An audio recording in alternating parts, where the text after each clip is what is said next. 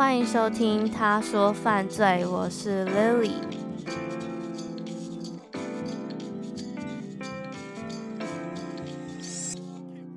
在节目正式开始之前，我想要跟大家分享一个好消息。这个好消息呢，就是我会在三月十三号由 KKBOX 主办的吹下去音乐节的 Live Podcast 舞台跟大家见面啦。那现场除了我以外，还会有一组神秘嘉宾陪我一起演出。这个神秘嘉宾是谁呢？大家可以猜猜看。明天中午就会在 KKBOX 吹下去音乐节的官方网站上面公布了。整个活动的详细资讯也会在明天同一个时间一起公布。大家可以在网站上还有我的 Instagram 上面看。另外啊，这一次除了成为演出者之一以外，也很开心，First Story 和 KKBOX 可以给我这个机会，成为吹下去音乐节的 Live Podcast 舞台策展人之一。偷偷说，其他演出者都超级强，而且我不会说有那个什么，有一个那个，嗯，另外一个真实犯罪 Podcast，嗯，我没说哦，我真的没有说。然后还有。呃，要讲一下，昨天意外入围了 KKBOX 第一届的 Podcast 风云榜。除了很意外以外，就是想要先谢谢帮我投票的创作者，还有大家能够跟唐老师啊，还有其他的高手，还有我的好朋友袭人之后一起入围，我就觉得很荣幸了。根本没有想说要得奖，我觉得到这里我就觉得，嗯，够了，够了。好了，那这个消息我们就公布到这里。其他详细的活动内容，就让我们明天中午活动正式公布的时候再见喽。再来就话不多说，我们进入正式的案件。可是啊，为了要跟正式的内容做区分，接下来你们会听到一段转场的音乐，然后我们再正式进入案件，好吗？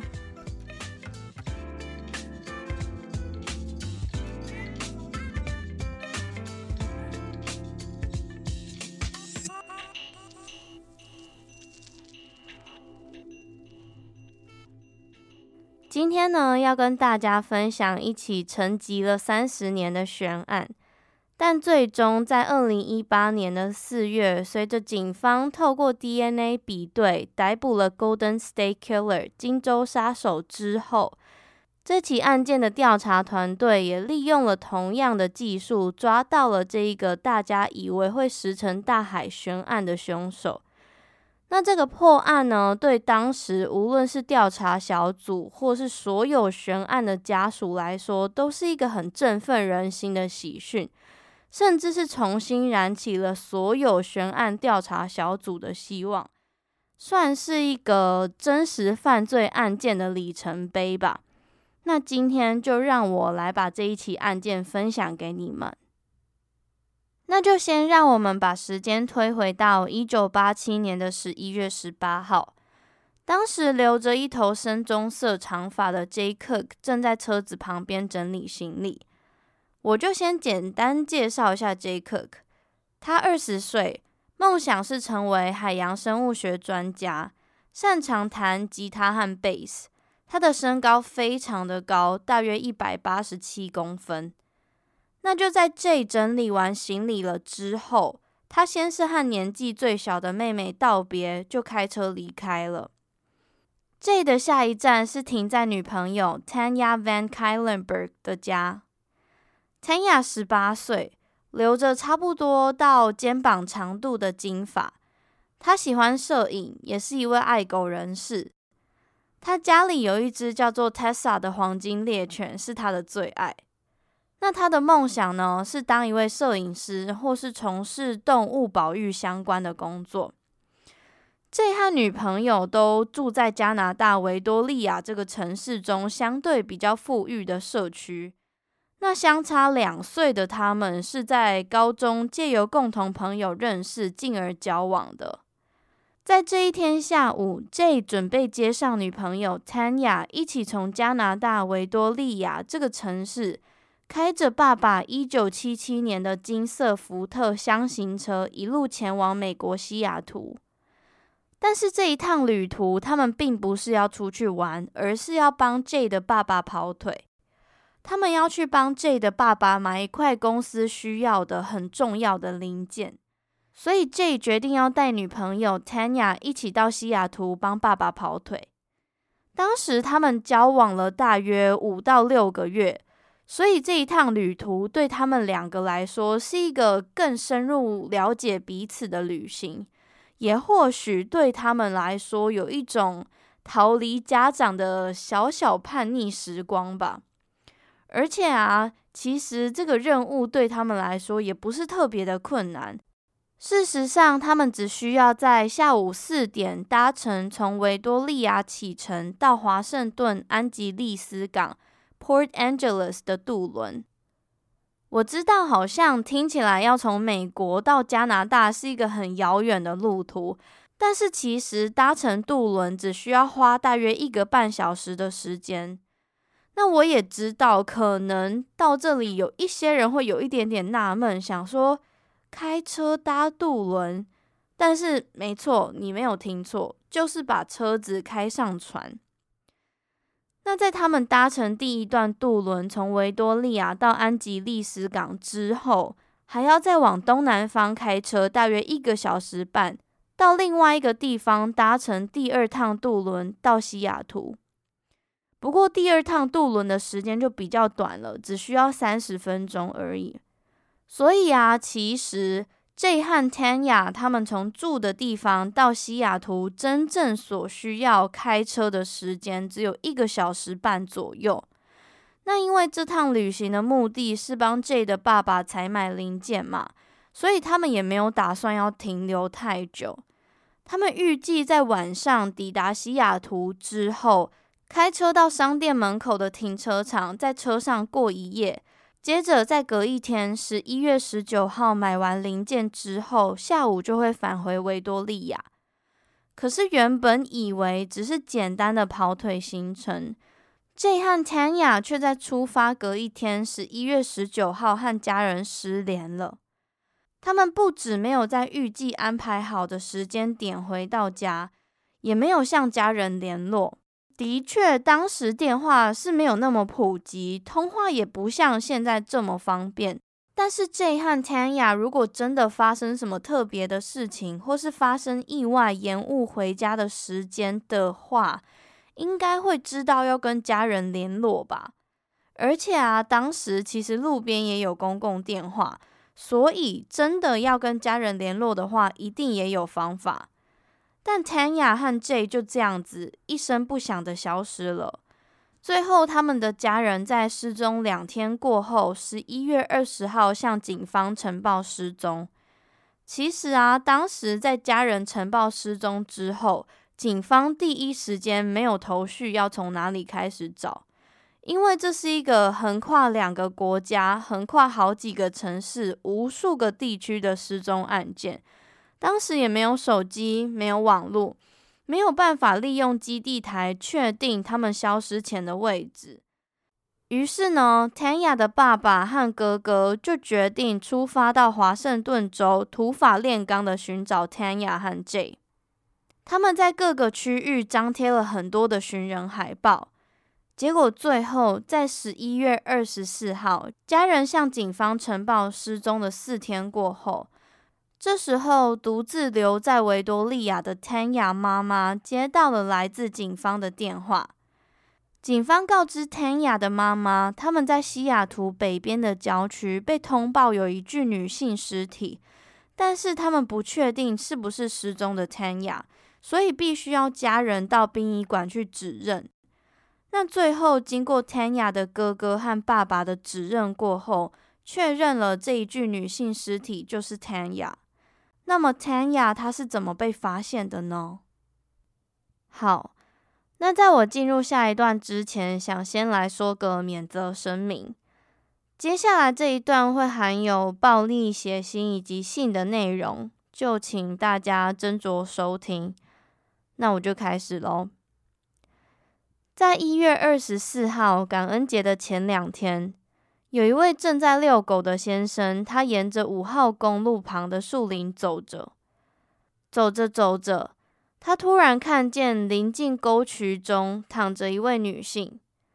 那在这里，我想要小小的补充一下，Tanya 他被发现的城市位置，距离他们的目的地西雅图要再往北边走大约两百公里，开车的话是大约两个小时的距离。Tanya 他被发现的时候，面部朝上，已经死亡多时，身上有明显被侵犯过的痕迹。包括他的裤子、内裤是被扯到臀部以下，上身的内衣也是被脱去在锁骨附近。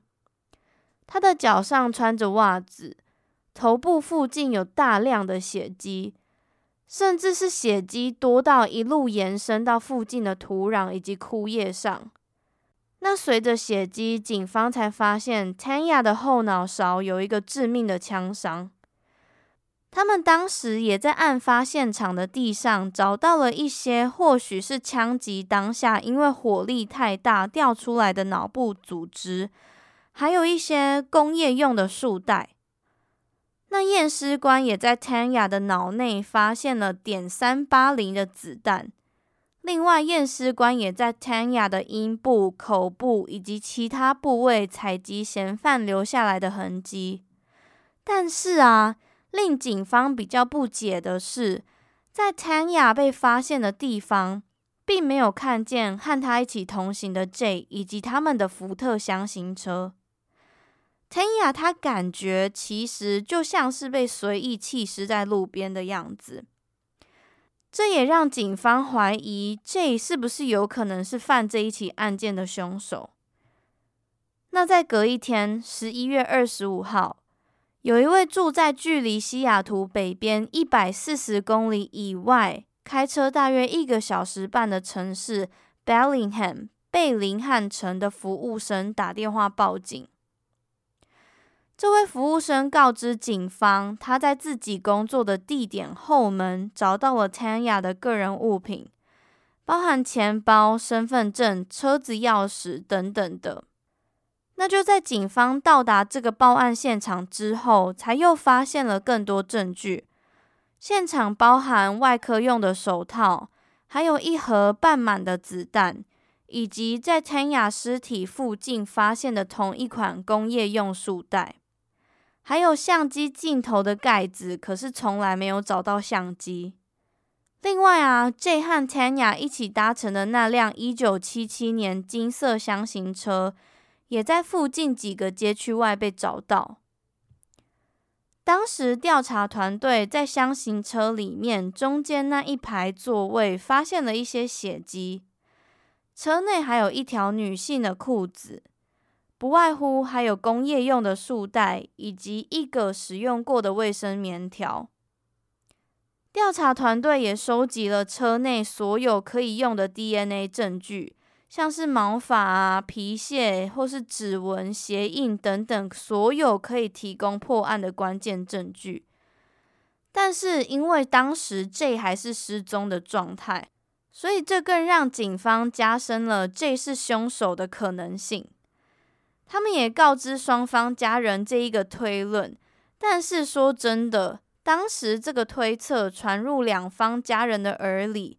他们都深深的认为 J 不可能会做出这样子的事情。接着隔一天，十一月二十六号，感恩节这一天，J 的尸体在距离西雅图北边大约一百公里以外的桥边被居民发现。我不确定大家有没有察觉到，我都会讲尸体或是报案的位置跟西雅图的距离，这部分也是想要留给大家去拼凑。首先呢，Tanya 他是在北边两百公里以外被发现的，那个人物品和箱型车是在北边一百四十公里外，Jay 则是在北边一百公里外被发现的，而且啊，这三个地方都是在五号公路的旁边。那从这里我们可以稍微的去判断凶手的轨迹，还有他的行径。那在十一月二十六号感恩节这一天，J 被发现的时候也已经明显死亡多时。他被发现的时候，上半身是被蓝色的毯子盖住的，只有双脚露出来。但是当警方抵达现场，掀开毯子一看，是一个非常触目惊心的画面。J 他的头部被重击多次，嘴巴被塞着香烟盒以及卫生纸。那他的脖子上缠绕的是一个宠物项圈。当然，不外乎在案发现场也有找到工业用束带。那经由验尸官判断过后，J 的死因有可能是脖子上的项圈导致窒息，或是凶手将 J 嘴巴里面的香烟盒和卫生纸强行塞入的时候，让舌头或是物品堵住呼吸道，导致窒息。验尸官也在 J 的身上发现他留下了很多挣扎的痕迹，证明了他在生前是非常努力想要反抗，并且遭到凶手持续虐待一段时间的。所以到这里啊，警方去尝试把所有已知的证据整理，再去拼凑整个案发过程。他们透过在车子里面找到的那两趟搭乘渡轮的票根，去证明了 J 和 Tanya 的确是有搭上第一班和第二班船，成功抵达西雅图。那车内还有一张 J 的爸爸交给他的零件购买许可证，这代表啊，J 和 Tanya 有成功抵达西雅图，但他们却没有成功到超商买零件。所以，也许可以去推测，他们在深夜抵达西雅图之后，在成功采买零件之前就遇害了。所以，警方推测，凶手非常有可能在 J 和 Tanya 搭乘渡轮抵达西雅图后的半个小时内，假借搭便车的名义上车，并且绑架还有劫车两位，将车子往西雅图的北边开。接着，先是把 J 杀害了，以后再继续往北前进，侵犯了 Tanya 以后，再将他杀害，然后在这之后，汽车藏匿犯案工具之后再逃离。另外啊，其实警方认为，在箱型车里面找到的那双外科手套，是凶手在向他们挑衅。就感觉有一点点像这位凶手，他故意留下了一双手套，在向警方宣告说：“哎，你们不用找了，你们也不用找指纹了，因为我就有戴手套。”也是凶手他在变相的说明自己是多么仔细小心的去犯案。他甚至很有自信的认为这一起案件，警方永远都不会破案，也不可能找到凶手。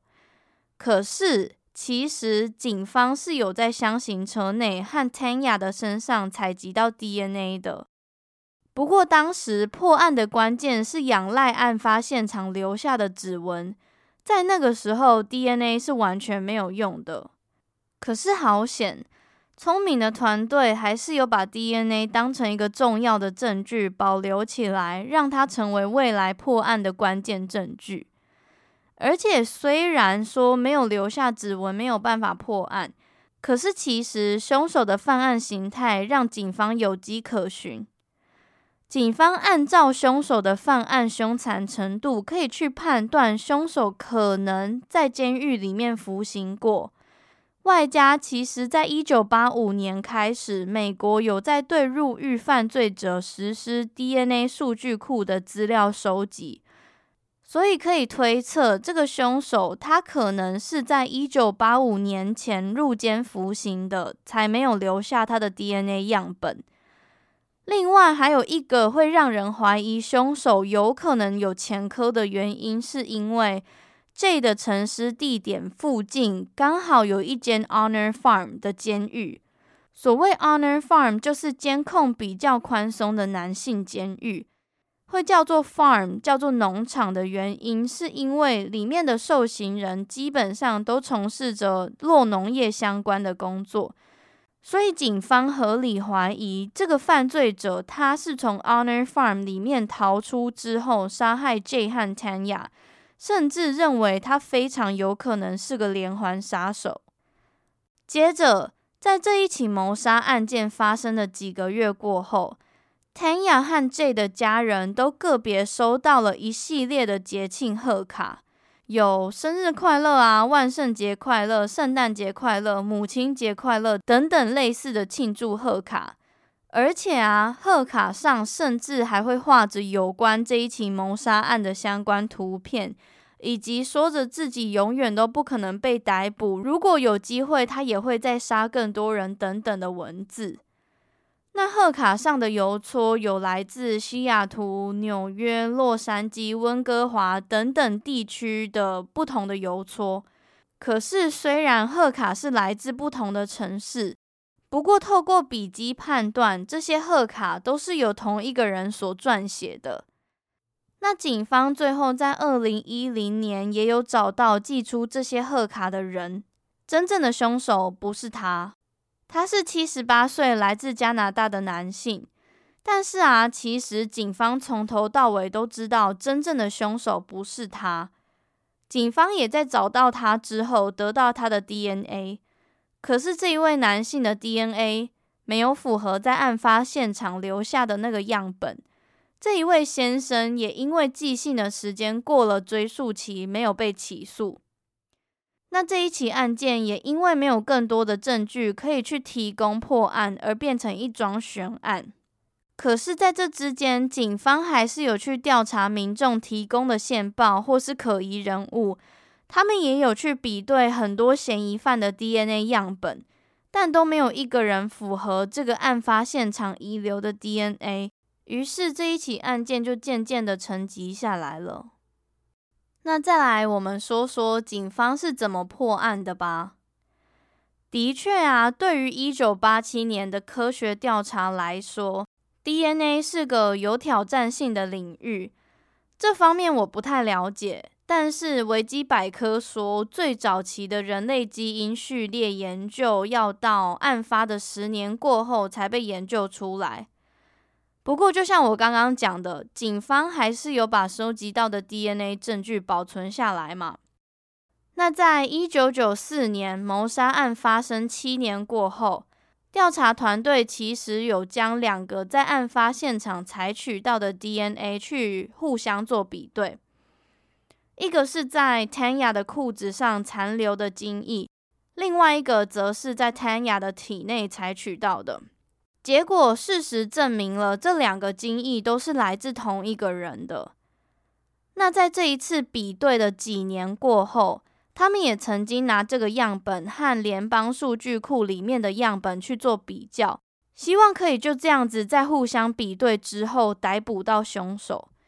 不过很可惜的是，数据库里面没有人符合这个样本的条件，但是。到了二零一八年，科技变得更进步之后，调查团队透过 Parabon 这间生物科技公司，其中一项叫做 Snapshot DNA Phenotyping 的技术，得到了凶手更进一步的资讯。嗯，这个技术它完全没有中文翻译，而且它真的太学术了，我也没有办法帮它翻成一个中文的名字。不过，我可以简单的讲一下这个技术是怎么做的，它在做什么的。我们的 DNA 可以去决定长相、身高、肤色、发色等等的嘛。那这个技术就是利用当时凶手留下来的精液去分析，然后再去模拟凶手的长相、他的肤色、他的种族、他的眼睛颜色、头发颜色之类的。那这间公司呢，他们在两周之后得到了结果，结果说凶手有金色或是偏红棕色的头发，他有绿色或是黄褐色的瞳孔，所以警方就在二零一八年的四月十一号，案发大约三十年过后，公布了三张凶手的模拟图像。这三张分别为二十五岁、四十五岁、六十五岁的同一人模拟图。一样公布图像的目的是希望大家可以指认，也可以透过图像分析来将凶手绳之以法。那这些图像的确也有让调查团队得到更多资讯，不过他并没有协助破案。我会把这三张模拟图跟凶手真的图片放在 Instagram，大家可以去比对看看，这个科技有没有很厉害，跟真的凶手有没有长得很像。那接下来另外一个破案关键，就是在几天过后，二零一八年四月二十四号，图像公布的大约两周过后。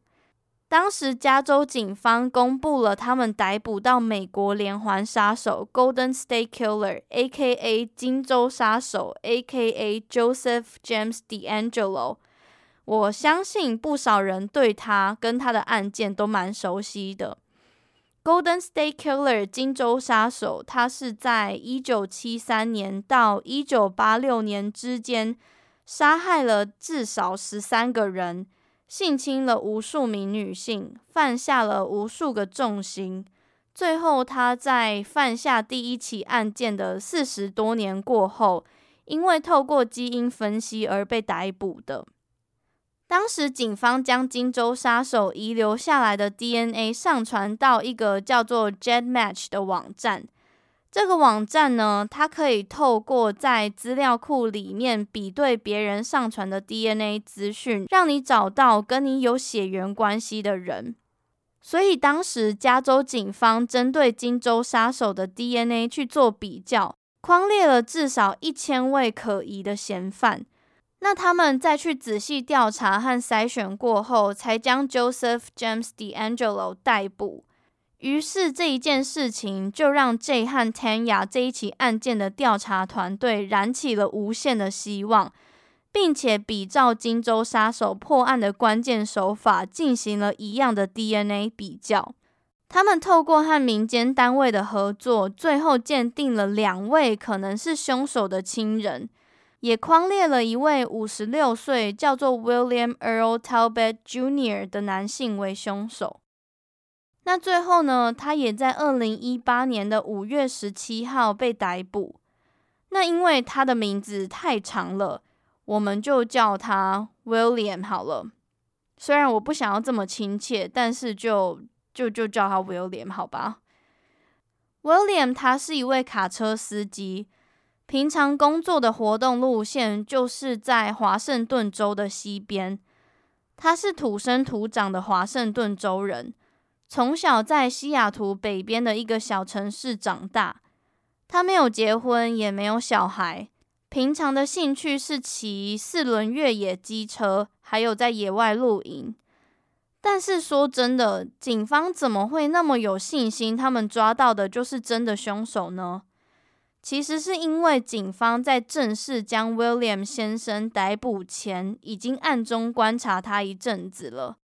当时还只是个嫌疑犯的 William 先生，他在工作的某一天将他的卡车停了下来，从他的车上丢下了一个纸杯，而当时尾随在后的调查团队将这个纸杯捡起来之后，拿去实验室检验，结果分析出来的 DNA 样本就和当时在 Tanya 案发现场采集到的样本完全符合。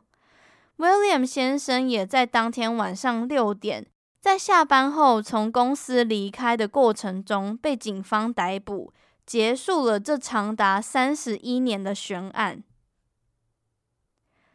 那接下来就来讲讲诉讼过程。这一起案件的诉讼过程从二零一九年的六月十一号到六月二十八号，整整十七天。但是这一起案件的整个诉讼过程不像荷鲁卡那一起案件一样是有影片可以看的，所以整个过程我都是用阅读的，可能没有办法像荷鲁卡案件一样这么清楚。不过我就告诉你们我所知道的。那刚开始凶手 William 先生他是否认犯案的，他也一直主张自己是无辜的，是清白的。他说：“这一起案件的暴力程度是他完全没有办法理解的。”他也说了，他是一个很冷静的人，他这辈子没有对任何人动手过。最后还补充说，他这辈子真的很少生气。但是这只是他自己的说法。那就在当检察官提起可以用遗留下来的 DNA 将 William 先生定罪的时候，他的辩护律师马上就说，这个定罪的结论是个 tunnel vision。tunnel vision 直白翻译的话是隧道里的视野，白话一点就是只是看着隧道前的目标，让整个视觉范围大幅减少。简单来说，William 先生的辩护律师是在说，用 DNA 定罪的话，视野太狭小，不够有说服力的意思。那在这之后，辩护律师他有补充，精液或是我们说的 DNA 不能就这样子证明 William 先生是凶手。在案发现场采集到的精液和 DNA 只能证明他。曾经和 Tanya 发生过性行为而已，不能就这样将他定罪为凶手。另外啊，这个辩护律师他还讲了当场让所有陪审团嗤之以鼻的话。他说，案发现场采集到的样本里面，除了 William 先生的精液以外，同时间还有 Tanya 因为兴奋而分泌的液体。所以辩护律师说。由此可以证明双方是两情相悦的，而这个性行为是双方都同意的。那 Tanya 只是在他们发生关系过后才被真的凶手杀害的，所以 William 先生他是无辜的。我我知道，我知道很气，我也很气。大家先冷静，我来跟你们分享我读到的这篇新闻，它后面是怎么写这一件事情的。新闻说，辩护律师这一番言论被陪审团中七位女性斥责，而且产生反效果。我的感觉也完全是一样的。说真的，他不说还真的比较好。那针对合意性交这一件事情，检察官当场就有反击说，议体根本没有办法证明 Tanya 她是兴奋的。而且，检察官要十二位陪审团用常理想一想，凶手他会是在什么样的状况之下，才有可能在厢型车里面和 Tanya 发生性行为？那这时候，身为 Tanya 的男朋友 J 他在哪里？他会怎么想？外加在他们开的那辆厢型车里面。找到那个曾经被使用过的卫生棉条，也可以去证明 Tanya 她正在生理期的期间，没有道理她会去和陌生人发生性关系吧？另外啊，检察官也提到了，在一九八六年是艾滋病的高峰，案发现场的证据也可以推测他们并没有使用保险套。那 Tanya 为什么选择这样子做？她为什么要冒这个险？这一切都不能合理的去推测双方是合意性交。OK，接下来辩护律师他又提出了 William 先生，他曾经在一九九零年向某一位警察租了房子，而且他也通过了背景调查。所以，如果他真的曾经犯罪的话，没有原因一个犯罪者敢去做这样子的行为，让自己曝光在危机下吧。好，到这里，我我想大家应该跟我一样，不管 William 先生的辩护律师想要说什么，都觉得没什么说服力。那另外，我想要补充一点，其实有一篇报道访问了当时陪审团的其中一员，他有说到，在诉讼的初期，真的很难去判定到底凶手有没有罪，而且 William 先生他也都不发一语。但渐渐的，随着时间增加，得到了更多的证据。除了 DNA 是个铁证以外，他们还把时间轴拉开，针对了时间一段一段的去判断。在分析过后，发现完全没有任何一个时间点这一会和 Tanya 分开，也没有任何一个空档可以让真的凶手在 William 先生侵犯了 Tanya 过后再去把 Tanya 杀害。所以其实到最后结论已经非常明显了。那整个诉讼的过程中，除了检察官跟辩护律师的对话啊，还有这一起案件所有相关的证据呈现以外，诉讼期间也请到了 William 先生的前室友们作为证人。那虽然前室友只简单叙述了他们过去一起住的生活经验，还有他们所认识的 William 先生的个性等等的，可是其中一位前室友表示，他还记得他们曾经有一起去过 J 沉尸地点那个区域附近，而且前室友也有提到，William 先生的爸爸妈妈房子距离 J 的沉尸位置也大约只有十一公里左右。另外，加上在一九八七年的时候，也就是这一起案件发生的同一年，William 先生他因为失业，所以搬出了他们一起住的房子。不止这样，警方也有去访问到 William 先生的家人们。那家人们口中形容的他是易怒的，是暴力的，而且他的妹妹也在访问中提到，William 先生他有情绪障碍。那最后啊，这一起案件经过了长达十七天的诉讼，其中包含原告跟被告方的辩论、案发现场的照片、人证物证等等的。现场总共十二位陪审团认为 William 先生是有罪的，最后他也被判了两个无期徒刑。可是因为 William 先生他从来没有发言过，甚至他一直主张自己无罪。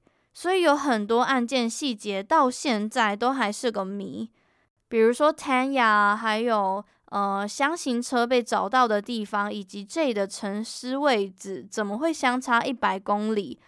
或是凶手在行凶过后，他把犯案工具放在哪里？或是 J 身上的宠物项圈，还有盖在身上的蓝色毯子是从哪里来？等等的这些问题。不过说真的。我觉得可能也都不重要了吧。比较重要的是，我相信在这一起案件破案了过后，让很多还在逍遥法外的犯罪者紧张，甚至是累积到我现在说话的这一刻，也有近百件或是超过一百件沉寂好几十年的案件，因为基因分析而被破解。其实啊，基因检测这件事情。近几年，在美国真的蛮多人在做，也蛮多人在讨论的。据我所知，好像也很多人会把它拿来当礼物送人。就好比说，诶，今年你生日，我送你一个基因检测当生日礼物啊，这种比较这种很频繁的，呃，很频繁的发生在生活中。那这个检测，你只需要吐口水在盒子里面，再寄回去给生物技术公司就好了，所以它是非常方便的。这个检测它可以让你知道你的种族组成占比是多少。举个例子，就像台湾，比如说台湾人去检测，有可能是什么？呃，百分之九十八台湾人，百分之零点八原住民，百分之一日本人，百分之零点零几荷兰人之类的。啊，我想到再举一个，我觉得当时收集资料的时候看到一个不错的例子。在 YouTube BuzzFeed Video 这个频道里面，有一部影片是他们聚集了五个亚洲人来做基因检测。那其中就有一位受测者，他说自己应该百分之一百是辽国人。结果基因检测出炉，他有百分之七十九点八的泰国血统，百分之十九点八的台湾血统，他根本没有辽国血统。可是我觉得啦，我觉得这东西很有趣，可以当参考，但不能，嗯，不要完全相信。那这个检测除了血统以外啊，也可以知道自己的个性、体质，你是易胖、易瘦，或是身体健康程度等等的。然后，所有做过检测的人还可以自己决定要不要把检测结果上传到储存 DNA 的资料库网站，就是我前面有提到的 GEDmatch。另外，今天这个破案方法，它除了破了很多悬案以外，还帮了很多人找到自己的亲生家人。因为美国领养和送养小朋友的频率蛮高的嘛。所以很多人利用这个方法找到了自己亲生的父母亲，或是遗散的亲兄弟姐妹等等的。那不是只有人有基因检测而已哦，猫猫狗狗也有。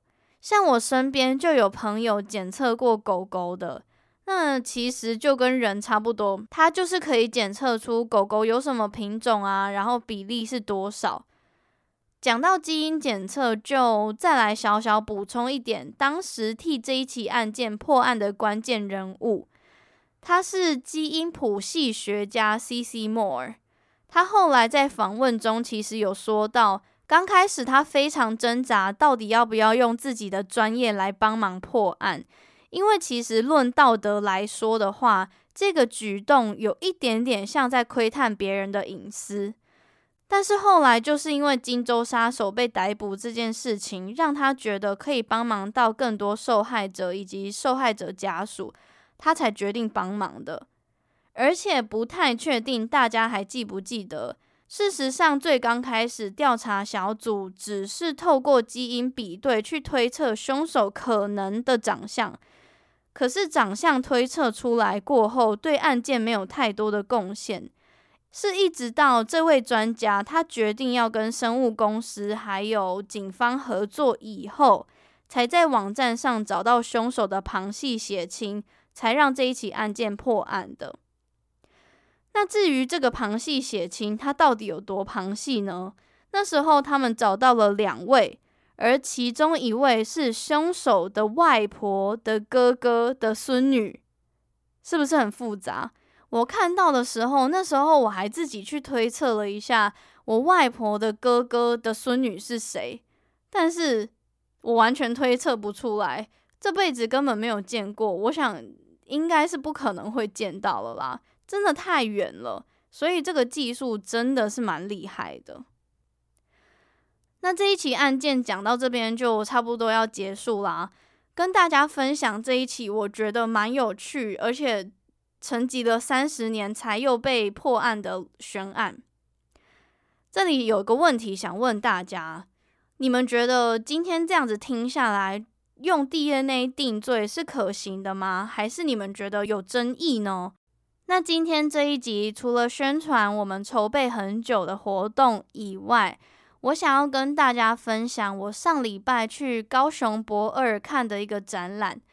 这个展览它叫做“若水如火有声”，一个关于行动的展览，英文叫做 “Be Water, Be Fire, Be a Voice”。它是一个关于反送中的行动展览。先说，这完全不是广告，完全没有任何的商业合作。我会想要把它放在结尾，用短暂的时间跟大家分享的原因，是因为我觉得这个展览真的很值得去看，而且我们当天很幸运，刚好可以透过策展人的导览去更认识这个展。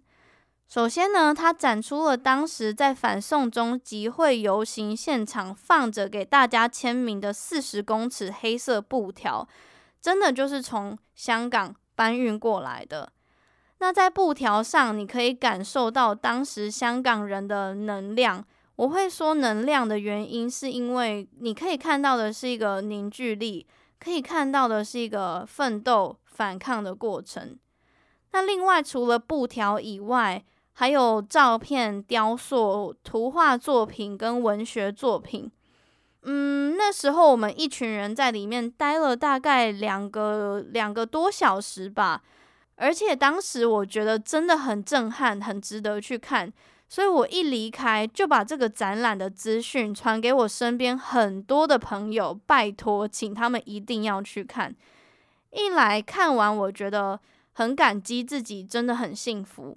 二来，我觉得现在唯一能够替他们支持还有加油的方法，就是关心并且了解任何现在在身边发生的事情。嗯、我不想要占用大家太多时间，反正我会把这个展览的资讯放在 show note。那如果你对香港议题、反送中议题或是人权议题有兴趣的话，这个展览它在高雄博二的 P 三仓库。